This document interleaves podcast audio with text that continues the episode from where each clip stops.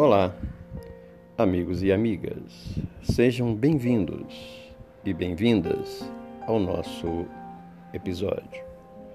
Trataremos nesse nosso encontro sobre a mágoa, sentimento que insiste em muitas vezes fazer moradas nos nossos corações e nas nossas mentes. As relações humanas serão sempre pautadas pela dificuldade que trazemos na alma. E não poderia ser diferente. Como somos seres em evolução, muito ainda que se construir nas conquistas emocionais para que o equilíbrio, a justiça e a retidão sejam as ferramentas no relacionamento humano. Não é raro indivíduos que, desgastados pelos embates humanos, cansados das dificuldades de relacionamento, alegam preferir viver isolados do mundo, sem a necessidade de suportar uns e aguentar outros. O raciocínio se torna quase que natural frente a tantos esforços que temos que empreender, tanta paciência a exercitar no trato com o semelhante. E não são poucos aqueles que se isolam do mundo, seja buscando uma vida de eremita, fechando-se em seu lar ou isolando-se em essa ou aquela instituição. Esses buscam a paz que não encontravam nas relações sociais e familiares. Muito embora assim o façam imbuído por vezes das mais nobres intenções, Esquece-se de que, ao isolar-se, ao fugir da sociedade, perdem a grande chance do aprendizado da convivência.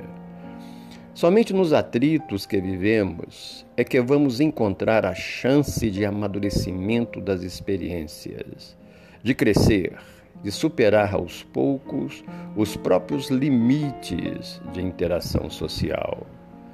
Somos, somos todos indivíduos criados para viver em conjunto e a vida solitária somente nos causaria graves sequelas à vida emocional e psicológica.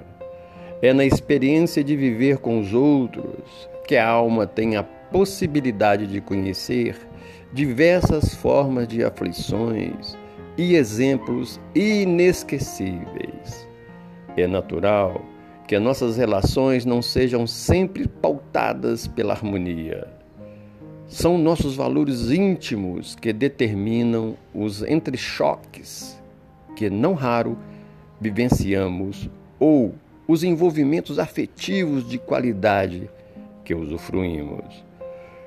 Como ainda não nos acostumamos a viver em instabilidade íntima por longos períodos de tempo, Vez ou outra surgem dificuldades, problemas, indisposições variadas em nossos relacionamentos.